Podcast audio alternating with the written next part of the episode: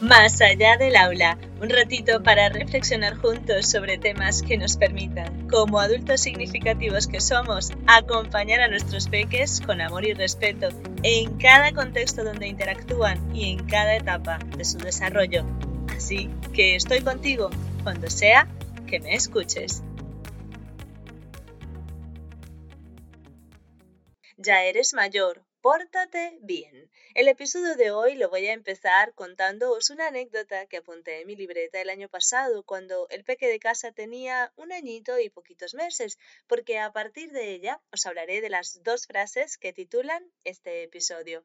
Os la cuento tal cual la escribí. El otro día, mientras cenábamos, nuestro peque estaba haciendo ruidos con las cosas que tenía delante sobre la mesa y también daba algún grito de vez en cuando. Por supuesto, nos irritaba mucho y no parábamos de pedirle que no lo hiciera más, ya que estábamos todos cerca y no era necesario gritar. Se lo explicamos todas las veces posibles, pero no obtuvimos el resultado esperado. Afortunadamente, todo este ruido empezó a hacerlo cuando ya casi estábamos terminando de cenar, así que capeamos como pudimos el momento sin llegar a reñirle o a gritar. Nos levantamos de la mesa, le llevamos al salón para que jugase un rato y nosotros recogiésemos la cocina. Cuando terminamos de hacerlo, mi marido y yo empezamos a hablar para buscar alguna razón por la que nuestro peque estuviese tan alterado y se comportase mal, entre comillas. En primer lugar, nos dimos cuenta que le estábamos dejando muchas cosas, vasos, cucharas, platos, pinzas, etcétera, etcétera, sobre la mesa para entretenerse.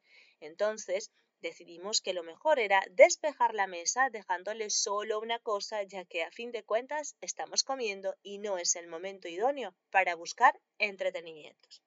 Asimismo, nos dimos cuenta que ambos habíamos tenido un día complicado en el trabajo sumado a llevar días durmiendo mal, lo cual nos hacía percibir sus gritos y ruidos como algo muy, muy irritante. Entonces recordamos que esos gritos y ruidos suele hacerlos habitualmente mientras cenamos y que como no hemos tenido un día estresado ni estamos cansados, solo nos parece que ha elevado un poco la voz para contarnos algo. De momento solo suelta algunas palabras y que los ruidos no son tan molestos ya que pareciera que hace música. Y fue así como nos percatamos de que no se estaba portando mal, simplemente estaba haciendo lo de siempre, pero nosotros no teníamos el mismo semblante de siempre.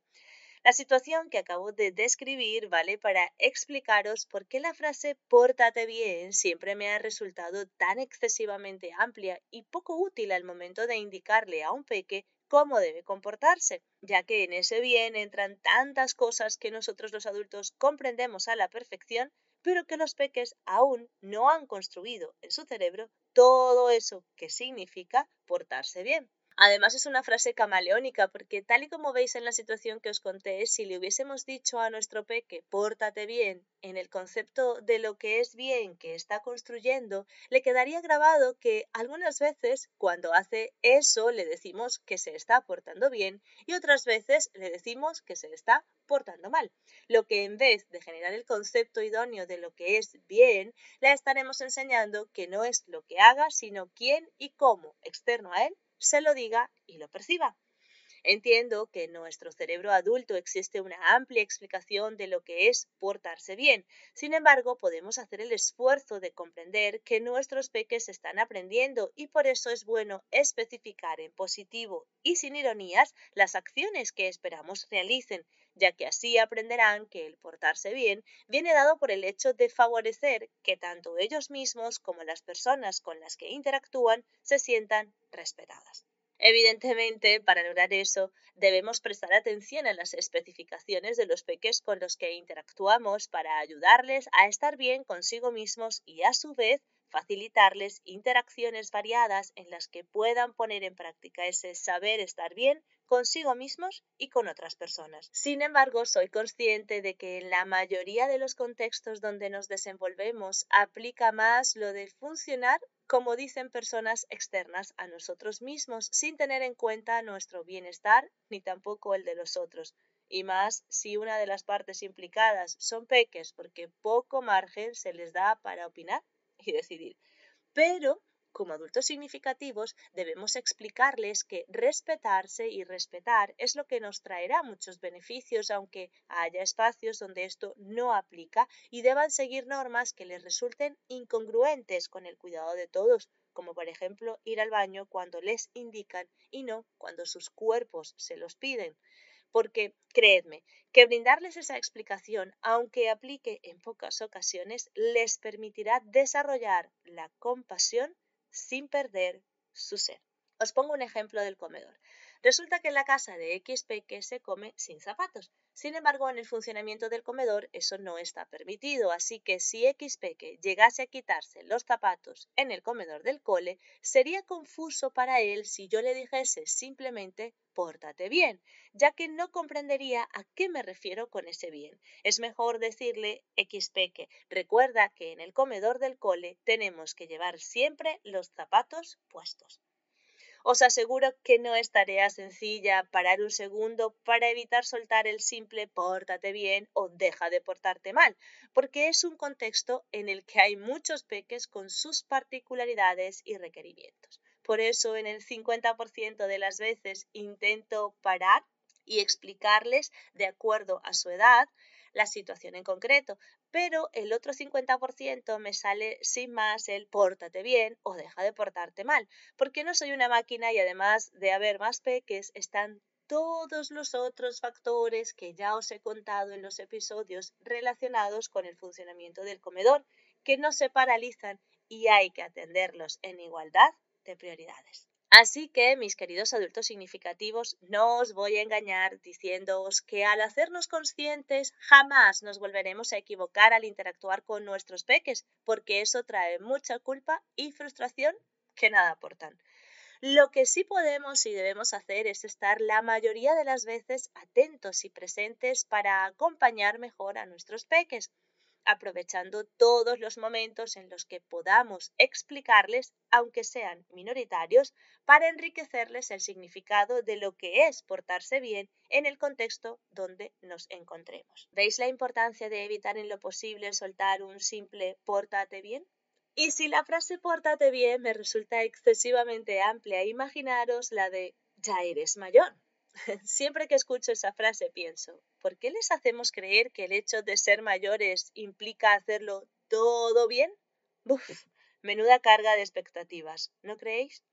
Aquí vuelve a aplicar lo que os decía hace un ratito acerca de hacer el esfuerzo de comprender que nuestros peques están aprendiendo y por eso es bueno especificar en positivo y sin ironías las acciones que esperamos realicen, ya que así aprenderán que a medida que van creciendo podrán realizar cada vez más cosas solos, aunque eso no significa que en ocasiones puedan pedir ayuda.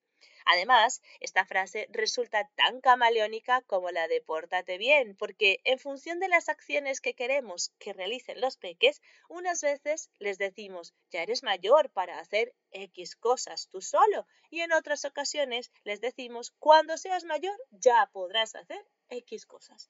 Entonces, la palabra mayor abarca una amplia gama de significados que nosotros los adultos conocemos, pero que como los peques están aprendiendo, todavía no comprenden por qué son mayores para unas cosas y para otras no. Pongo un ejemplo. Generalmente en el parque escucho a muchos adultos significativos decirles a los peques, no vayas a ese juego que es para mayores. Y casi al mismo tiempo les dicen, venga, juega tú solito que ya eres mayor. En tales casos sería mejor decirles, si quieres, puedes intentar ir a ese juego que es más complicado que otros, porque yo te puedo ayudar. Y si vas a los juegos de siempre, puedes ir solo, aunque yo estaré cerca por si necesitas ayuda. Dejando de usar el ya eres mayor para todo, les estamos permitiendo disfrutar de su aquí y su ahora sin generarles expectativas en torno a otros momentos en los que supuestamente podrán hacer más y mejores cosas. Así que, en conclusión, lo que nos quiero recordar hoy es que nuestros peques están aprendiendo y que, por tanto, como adultos significativos, debemos brindarles oportunidades para interactuar con diferentes personas y diferentes contextos que les permitan desarrollar habilidades para saber estar tranquilos y disfrutar en esos espacios, así como ayudarles a identificar las cosas que ya pueden ir haciendo por sí solos en función de su edad, recalcando que igualmente pueden pedir ayuda. En resumidas, acompañarles con presencia y atención todas las veces que nos sea posible. Bonito cierre de enero. Nos escuchamos en febrero con el próximo episodio en el que os hablaré de una nota mental que apunté en el episodio antes de ser maestra. Si te gustó este episodio y crees que puede aportar a otros, compártelo. Nos escuchamos cada miércoles y viernes para reflexionar juntos aquí, más allá del aula. Recuerda que puedes contactar conmigo a través de Instagram entre saberes y sabores o en la web entre saberes y sabores.com.